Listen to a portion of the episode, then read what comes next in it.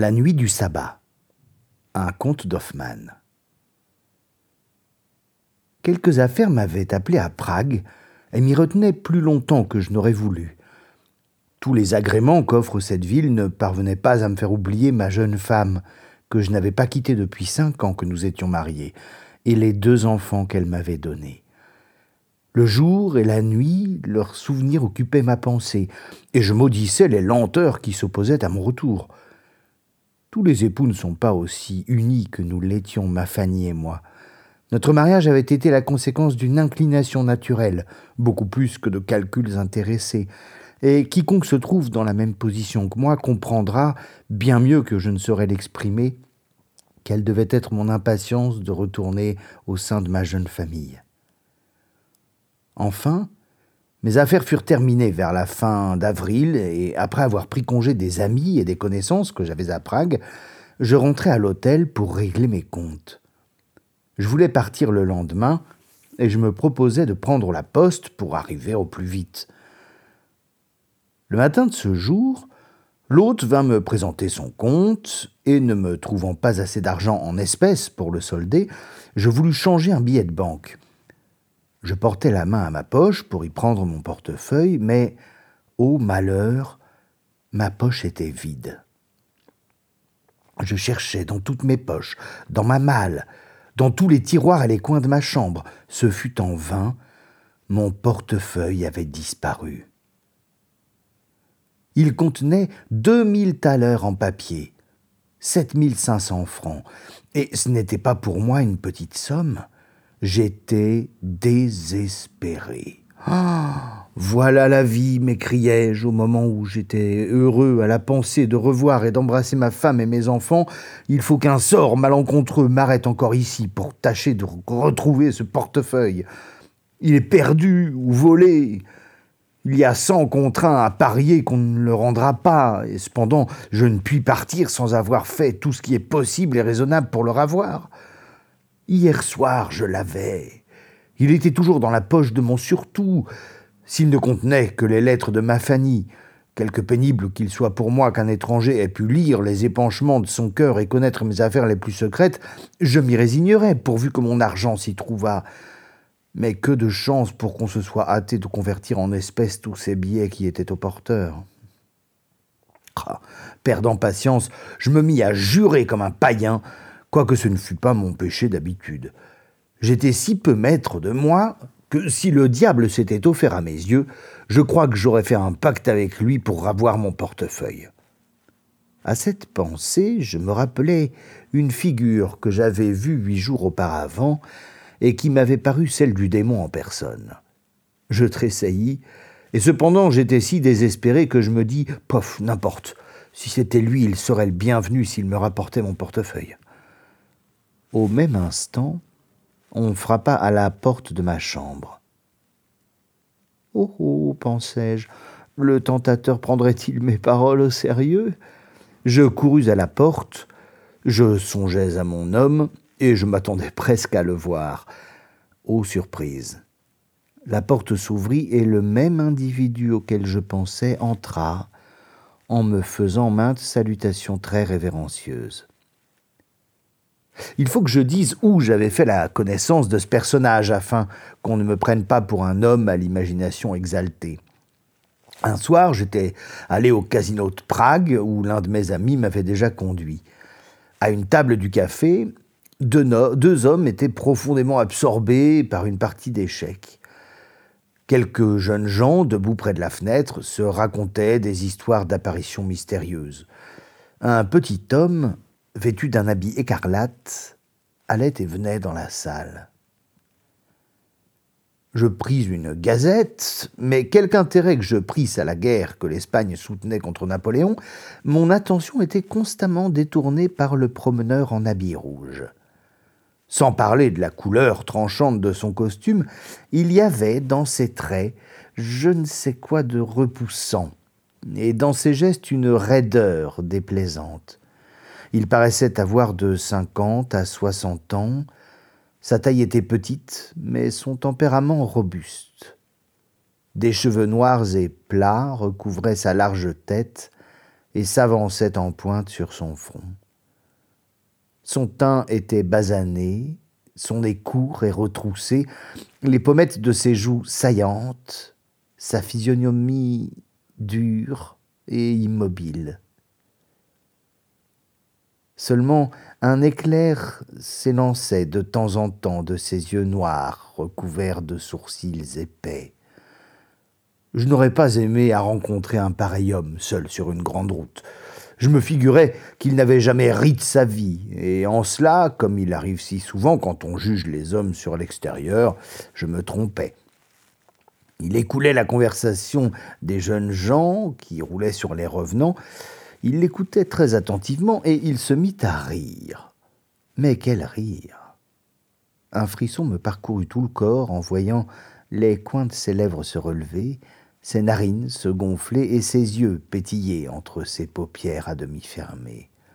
Je crus voir devant moi le diable, riant à la vue des misérables qui tombent en enfer.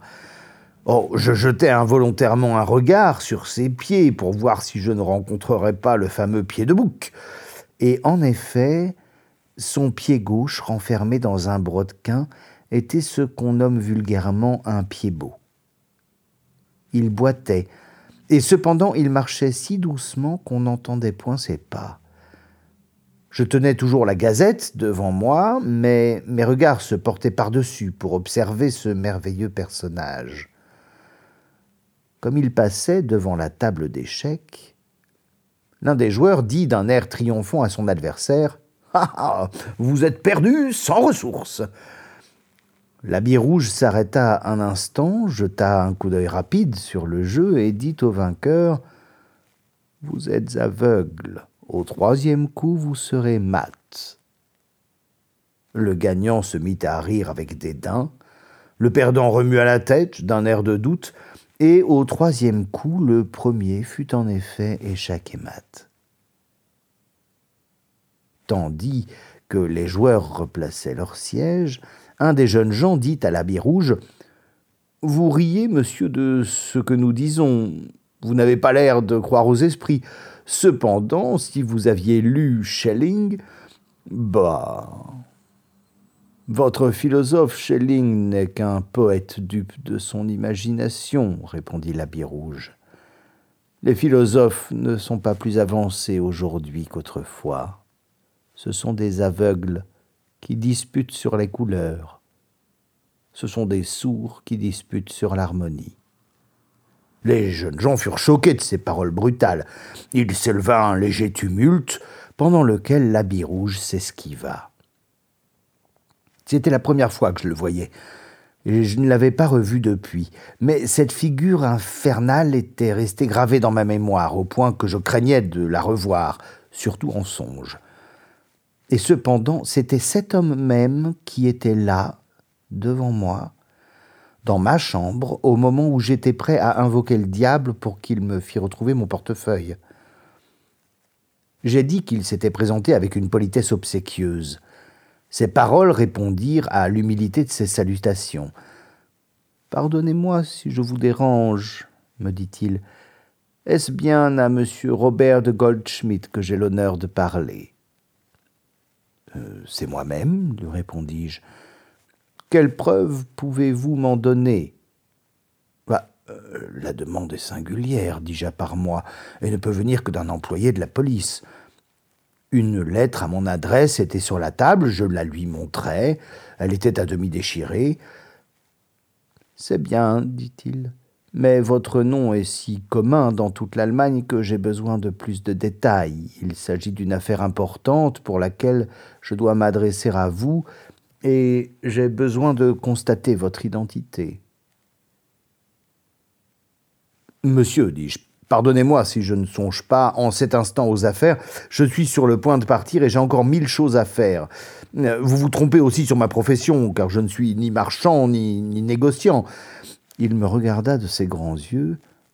Ah ah ah, dit-il. Il garda alors quelques moments le silence et sembla sur le point de se retirer, mais il reprit. Vous avez cependant fait des affaires de commerce à Prague. Votre frère qui habite Würzburg n'est-il pas sur le point de faire faillite? Je rougis.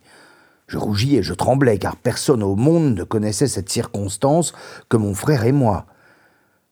L'étranger se mit à sourire d'un air satisfait. Vous êtes encore dans l'erreur, lui répondis-je. J'ai plusieurs frères, mais aucun d'eux n'est à la veille d'un pareil malheur. Ah. Ah, murmura mon interlocuteur, dont la physionomie restait impassible. Monsieur, lui dis-je avec une certaine impatience, car je n'aurais pas voulu pour tout au monde que la position embarrassée de mon frère fût connue. On vous a mal adressé en vous envoyant chez moi. Si vous voulez me faire euh, connaître l'objet de votre visite, je vous prie de vous hâter, car j'ai peu de temps à perdre. Je ne vous demande qu'un moment, me répondit-il. Ma visite a de l'importance, mais vous me paraissez inquiet. Quelque chose de désagréable vous serait-il arrivé? Je suis étranger, comme vous, dans cette ville où je ne suis que depuis douze jours. Votre figure m'inspire de la confiance. Je vous demande de m'en accorder un peu. Auriez-vous besoin d'argent?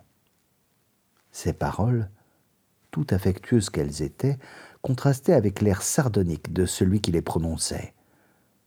Je ne pouvais me défendre d'une crainte superstitieuse, et malgré moi, l'idée me venait qu'il voulait acheter mon âme. Je lui répondis sèchement que je n'avais pas besoin d'argent.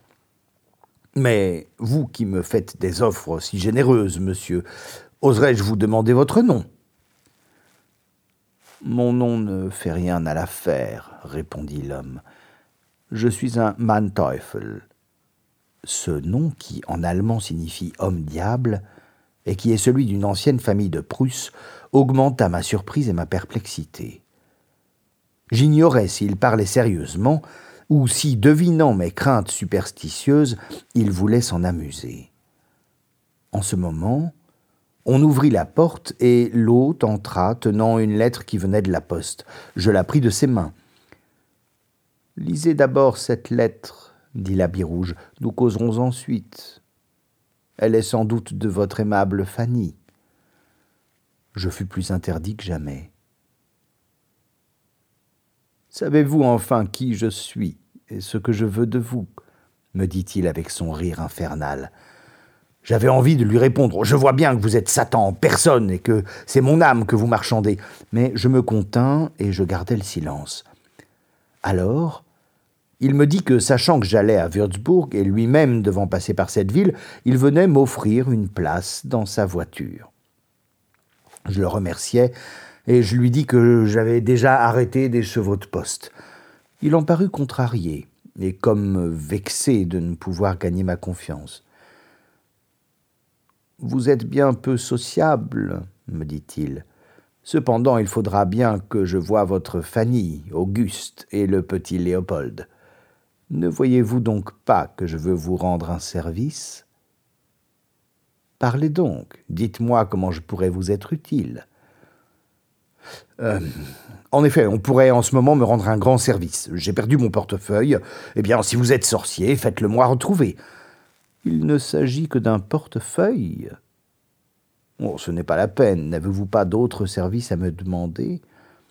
Mais ce portefeuille contenait 2000 thalers en billets de banque et de plus des papiers importants. Comment était ce portefeuille? Ben, Couvert de soie verte et orné de mon chiffre brodé. C'était un travail de ma femme. Alors, l'enveloppe vaut plus que ce qu'il contient. Il se mit encore à rire d'un air moqueur. Que me donnerez-vous, dit-il, si je répare cette perte? À ces mots, il me regarda fixement, comme s'il eût attendu pour réponse Je vous donnerai mon âme. Comme je gardais le silence, il porta la main à sa poche et en tira mon portefeuille. Oh, j'ai trouvé le portefeuille hier, à quatre heures, sur le pont de la Moldau, me dit-il. En effet, j'avais passé le pont à cette heure et je me souvins d'avoir ouvert mon portefeuille en cet endroit. Comme je ne savais pas qu'il l'avait perdu, ajouta-t-il, je l'ouvris et je lus les papiers pour en connaître le possesseur. Une carte m'a pris votre nom et votre domicile. Je suis déjà venu hier, mais je ne vous ai pas trouvé. J'aurais sauté au cou de l'habit rouge, tant ma joie était grande. Elle éclatait en proportion de la vivacité de mon chagrin. Je me confondis en remerciements, mais sans m'écouter. Bon voyage, me dit-il, nous nous reverrons. Et il disparut. Mon portefeuille étant heureusement retrouvé, je n'avais plus qu'à partir. Je payais l'hôte, et déjà je descendais l'escalier, suivi par mon domestique qui portait ma malle, lorsque je rencontrai mon frère qui montait les marches. Je remontai avec lui dans ma chambre, et là, il m'apprit qu'il avait arrangé ses affaires et qu'il avait cru devoir venir lui-même à Prague pour me l'annoncer, sachant combien j'en serais heureux. Il se proposait de quitter le commerce où, disait-il, on est sans cesse exposé à être millionnaire aujourd'hui et ruiné demain où l'on est tantôt l'objet de la considération publique, tantôt en but aux outrages. Il devait se retirer dans notre ville. Je conduisis mon frère dans quelques maisons, mais devinant mon impatience de revoir ma famille, il m'engagea lui-même à ne pas différer mon départ. Je partis donc, et passai en route deux jours et une nuit. Mais la seconde journée était fort avancée sans que je fusse arrivé chez moi. En vain, J'excitais le postillon par l'argent et les paroles. La nuit s'avançait et j'étais encore loin de l'objet de mes désirs. Depuis près de trois mois, je n'avais pas vu Fanny. Je tremblais de ravissement en songeant que bientôt je serais dans les bras de celle que j'aimais uniquement. J'étais uni à elle, non seulement par les liens affectueux du mariage, mais encore par l'affection la plus tendre et la plus respectueuse. Je dois pourtant avouer que j'avais eu un premier amour, mais celle qui en avait été l'objet m'avait été refusée par l'orgueil de ses parents. Elle s'appelait Julie, et avait été mariée à un riche gentilhomme polonais. On sait combien sont fugitives les passions de la jeunesse, qu'elle croit devoir être éternelles. Julie n'avait donc laissé qu'un souvenir bien effacé dans mon esprit. Mon cœur était tout entier à ma femme. L'horloge de la ville sonnait une heure, lorsque ma chaise de poste entra dans les rues plongées dans le plus profond silence. Nous descendîmes à l'hôtel de la Poste, où je laissai mon domestique avec mes effets, résolu à n'y venir passer le reste de la nuit que si je ne trouvais personne chez moi levé pour m'attendre. Je me dirigeai vers l'extrémité du faubourg où était située ma maison, ombragée par de grands arbres et reflétant par toutes les fenêtres les rayons de la lune. Tout y était livré au sommeil. Oh, Fanny, que de douleurs tu m'aurais épargné si tu avais veillé juste quelques heures de plus. En vain, je fis plusieurs fois le tour de la maison. Je n'y vis luire aucune lumière. Et ne voulant pas troubler le repos des êtres qui m'étaient chers, j'allais me retirer lorsque je m'aperçus qu'on avait négligé de fermer la porte d'un pavillon du jardin. À la clarté de la lune, je vis sur le guéridon la corbeille à ouvrage de ma femme, et, épars sur le plancher, les joujoux de mes enfants. Mon cœur était heureux à la vue des objets qui éveillaient en moi les plus doux souvenirs et les plus tendres affections. Tout ce que j'avais de plus cher au monde avait donc passé l'après-midi en ce lieu, parlant probablement de mon arrivée prochaine. Que de douceur dans les sentiments qui gonflaient ma poitrine de bonheur et que je plains ceux qui n'ont jamais goûté les joies de la famille. Un seul instant de cette calme et pure félicité dédommage bien de toutes les peines de la vie. Ah, si ce que l'entraînement des passions et l'habitude du vice ou des calculs égoïstes fait renoncer à la vie de famille savaient quelle satisfaction un père digne de ce nom trouve dans l'accomplissement de ses devoirs, il rougirait d'une existence sans but quand elle n'est pas malfaisante. Je m'assis sur un sofa et je résolus d'y attendre le jour. La nuit était pure et douce, et le parfum des arbres en fleurs pénétrait doucement jusqu'à moi. Quand durant quarante heures on a été privé de sommeil, on n'est pas difficile sur le choix de son lit, et je m'assoupis bientôt. Mais à peine avais-je fermé les yeux que le craquement de la porte m'éveilla de nouveau. Je me levai et je vis entrer un homme. Ma première pensée fut de le prendre pour un voleur. Qu'on se figure mon étonnement. C'était l'homme à l'habit rouge. Mais d'où venez-vous? lui demandai-je. De Prague. Je repars dans une demi-heure. Je voulais vous voir en passant pour vous tenir parole. J'ai appris de votre domestique que vous veniez d'arriver. Je croyais trouver tout en mouvement dans votre maison. Vous n'avez pas dessein, je pense, de passer la nuit dans ce lieu humide. Je passai avec lui dans le jardin, tremblant malgré moi de tous mes membres, tant cette apparition me semblait étrange. Si j'avais pu croire à l'existence d'un Méphistophélès, j'aurais cru le voir devant moi. Je riais en moi-même de ma frayeur, et pourtant je ne pouvais pas m'en défendre. Le clair de lune, en projetant sur les traits de cet homme des ombres plus fortes, rendait sa physionomie plus effrayante, et ses yeux lançaient des éclairs du fond de leurs sombres orbites. Vous m'avez fait l'effet d'un fantôme, lui dis-je. Comment avez-vous trouvé la porte de ce pavillon? Vous, vous savez tout. Il se mit à rire de ce rire que j'ai déjà tâché de dépeindre. Me connaissez-vous maintenant? me dit-il, et savez pourquoi je suis ici? Ben, Je ne le sais pas plus que lorsque vous étiez à Prague. Je croyais presque que vous étiez. Je croirais presque que vous êtes le diable en personne. Mais qui que vous soyez, vous m'avez rendu service et mon bonheur est complet. Vous pouvez donc me faire des offres. que vous êtes bon. Pourquoi le diable ferait-il des offres à quelqu'un? Autrefois, on croyait en lui, et il ne pouvait gagner les âmes qu'en les achetant par les offres les plus séduisantes, mais aujourd'hui, qui est-ce qui croit au diable? Il n'a pas besoin de tant de mystères pour attirer les gens en enfer. Ils y viennent bien tout seuls. Voilà un langage bien diabolique. Je dis la vérité, répondit l'homme rouge en riant, parce que personne n'y croit plus.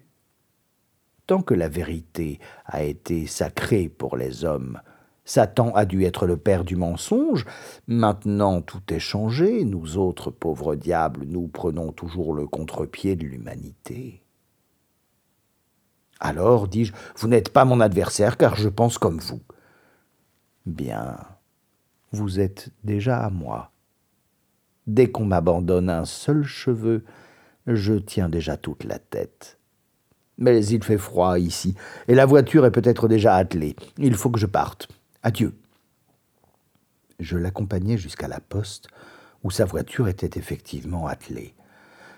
Hmm, si nous allions prendre congé l'un de l'autre auprès d'un bol de punch que j'avais commandé avant de me rendre chez vous, me dit-il. J'acceptai son invitation et je le suivis à l'hôtel. Le punch était prêt dans la salle commune. Nous trinquâmes et nous causâmes quelque temps tout en vidant nos verres. Pendant que nous buvions, un étranger se promenait de long en large avec un air sombre. C'était un vieillard de grande taille. Je remarquai des effets de voyageurs épars sur les chaises, entre autres un châle, un chapeau et des gants de femme. J'entendis l'étranger dire au valet qui venait chercher le bagage Quand ma femme viendra, dites-lui que je me suis couché et que nous partirons au point du jour. Et il sortit, L'habit rouge se leva, monta en voiture, et comme je lui serrai la main, il me dit Nous nous reverrons encore.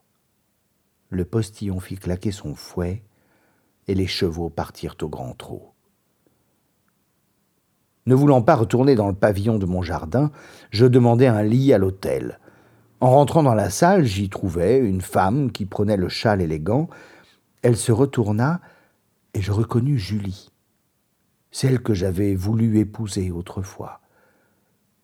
Malgré l'espace de temps écoulé et les nouveaux liens que nous avions contractés l'un et l'autre, toute sympathie n'était pas éteinte entre nous, et cette rencontre fortuite ne fut pas sans émotion. Mais le sentiment du devoir, puissant sur tous les deux, et pour ce qui me concernait mon attachement pour ma femme, combattirent l'influence des souvenirs et tout se borna à un échange de civilité, chacun de nous comprimant le plus qu'il pouvait les sentiments qui agitaient son cœur. J'étais étonné qu'ils fussent encore si puissants, et je sentais combien la faiblesse humaine était en moi. Il me semblait que la conversation que je venais d'avoir avec l'homme rouge avait affaibli l'énergie morale qui devait me faire repousser sans hésiter toute mauvaise pensée. Pendant que nous causions avec Julie, et que peut-être à notre insu quelque chose de nos anciens sentiments se peignait sur notre visage, quoique nos paroles fussent insignifiantes, la porte s'ouvrit tout à coup, et le vieillard entra en disant Qui donc est si tard avec toi, Julie? Me reconnaissant pour celui qui avait eu autrefois des prétentions à la main de sa femme, il se laissa emporter à un excès de jalousie et saisissant Julie par ses longs cheveux, il la traîna sur le plancher en s'écriant Malheureuse, qu'as-tu fait? J'allais au secours de cette femme si injustement et si brutalement traitée.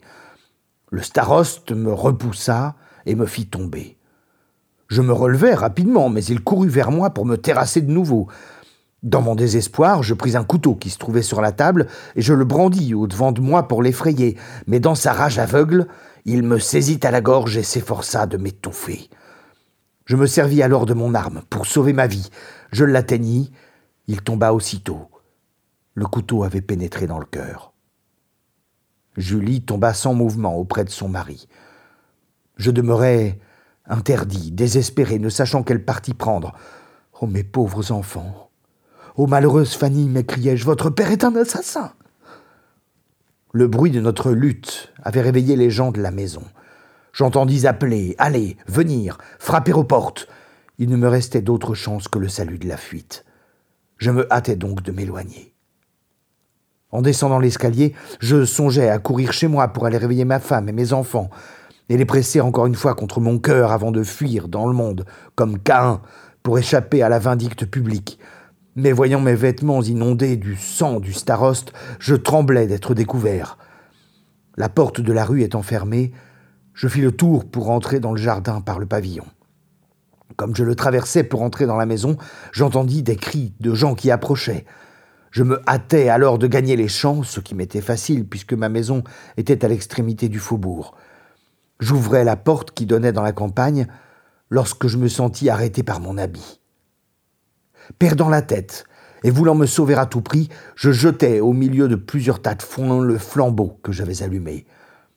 Comme je l'espérais, on me lâcha pour éteindre le feu.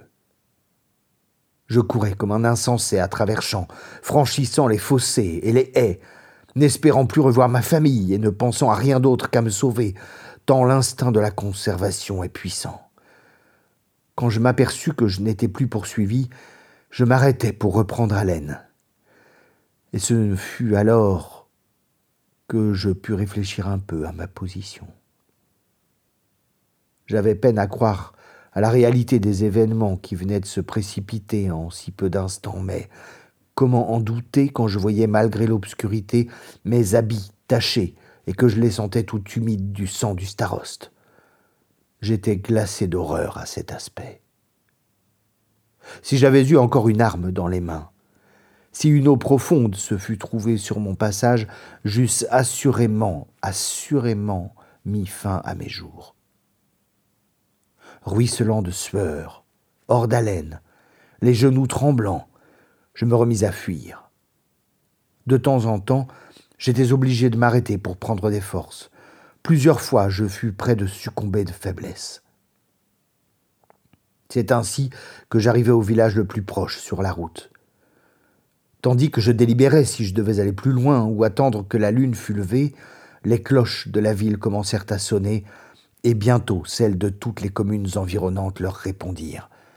C'était le tocsin. Mon cœur se déchirait à chaque son apporté par le vent. Je regardais autour de moi. Une gigantesque colonne de fumée s'élevait de l'enceinte de ma ville natale et montait jusqu'aux nues et c'était moi qui étais l'incendiaire. Oh, ma femme, pensai-je, oh, mes enfants, quel réveil votre père vous a préparé. Comme si j'étais emporté par un être invisible, Ma course recommença avec une rapidité sans égale.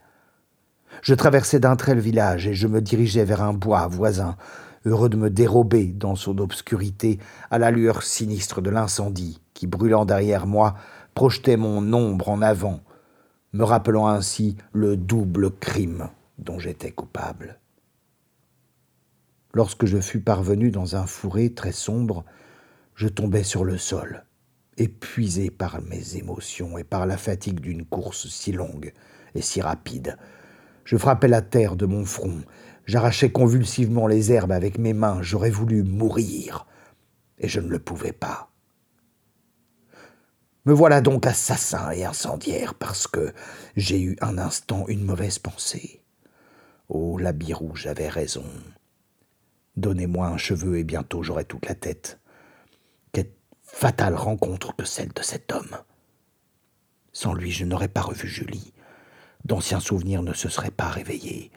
Une passion éteinte et autrefois innocente ne se serait pas rallumée. Je n'aurais pas excité des pensées coupables. Je n'aurais pas commis un meurtre. Mille feux à ma ville natale. Je ne serais pas ici en proie au désespoir, en horreur, à moi-même, et maudit de tous. Cependant, les cloches continuaient à résonner et mon effroi allait croissant. Je me félicitais que le jour ne fût pas venu. Je pouvais encore espérer de m'éloigner avant que l'aurore eût paru. Mais mes pleurs coulèrent en abondance en songeant que le jour qui allait se lever était le premier mai, la fête de Fanny. Ce jour que je célébrais chaque année au sein de ma famille, entouré de tous mes amis. Une autre pensée me vint aussitôt. Cette nuit, la veille de mai, c'était aussi la nuit de Valpurgis, la nuit du sabbat. Singulière destinée. Les anciennes superstitions la regardent comme la nuit terrible où les esprits sortent de leur tombeau et où le diable et ses acolytes viennent célébrer le sabbat au sommet de la montagne du Blocksberg les singuliers discours de l'habit rouge me revinrent en mémoire. Dans l'égarement de mon esprit, je lui aurais donné mon âme, quand même il aurait été le diable en personne, pourvu qu'il m'eût rendu ma vie paisible au milieu de ma femme et de mes enfants. Cependant, les cloches continuaient à faire entendre le son lugubre du tocsin. Le jour commençait à poindre et la lueur de l'incendie parvenait encore jusqu'à moi à travers les branches des arbres, mêlées aux premiers rayons de l'aurore. La fraîcheur matinale se faisait sentir et tout annonçait la venue du jour. Je songeais à m'éloigner encore davantage du théâtre de mes crimes. Quittant mon sombre asile, je marchais à travers les broussailles jusqu'à ce que je fusse arrivé sur la grande route. Là, une clarté plus grande me montra mon habit couvert du sang du staroste. Je me hâtais de m'en dépouiller et de le cacher dans les grandes herbes du bois. J'essuyais mes mains aux feuilles des arbustes couvertes de rosée, et je m'élançais ainsi, à demi vêtu, marchant à grands pas comme un insensé. Mon idée était de dire au premier paysan que je rencontrerais que j'avais été dévalisé par des voleurs et de lui proposer de me vendre une blouse qui m'aurait bien déguisé. J'aurais pu parvenir à une ville sans être reconnu, et je m'y serais fixé. Je me rappelais alors que j'avais laissé dans l'habit que je venais d'abandonner mon portefeuille, qui contenait tous mes billets de banque. Je m'arrêtai indécis. Je voulus un instant retourner et chercher mon portefeuille, mais le sang du staroste. Je n'aurais pas consenti à le revoir, pas pour un million. Et retourner le long de la route où s'offrirait sans cesse devant mes yeux le tableau de l'incendie, non, plutôt les flammes de l'enfer. Je me remis à fuir. Tout à coup, j'entendis le roulement d'une voiture. Je me jetais dans le bois d'où je pouvais tout observer. Je tremblais comme une feuille. Une lourde calèche, chargée de bagages, s'avançait lentement. Un homme assis dans la voiture dirigeait les chevaux. Il retint les rênes et les arrêta presque en face de moi. Il descendit, fit le tour de la voiture, l'examina avec attention, puis il s'éloigna et entra dans la partie du bois qui bordait le côté opposé de la route. L'idée me vint que si je pouvais me servir de cette voiture pour rendre ma fuite plus rapide, j'étais sauvé. Mes jambes commençaient à refuser le service. J'y trouverais sans doute des vêtements. J'y vis un secours du ciel dont il fallait se hâter de profiter. Je m'élance d'un bond sur la route et d'un autre bond dans la voiture. Je saisis les rênes et je fais retourner les chevaux du côté opposé à la ville. Le maître de la voiture sort du bois au moment où je levais le fouet pour faire marcher les chevaux. Il se précipite à leur tête pour les retenir. Je redouble les coups de fouet, les chevaux partent au galop et le voyageur tombe sous leurs pieds. J'entendis ses cris. C'était une voix connue et chère. J'arrête la voiture, mais trop tard. Je me penche hors de la portière. Hélas, mes oreilles ne m'avaient pas trompé. Ma nouvelle victime était mon propre frère. Mon frère qui, ayant terminé ses affaires à Prague, venait, comme il me l'avait promis, se fixer auprès de moi. J'étais anéanti, comme si la foudre m'avait frappé.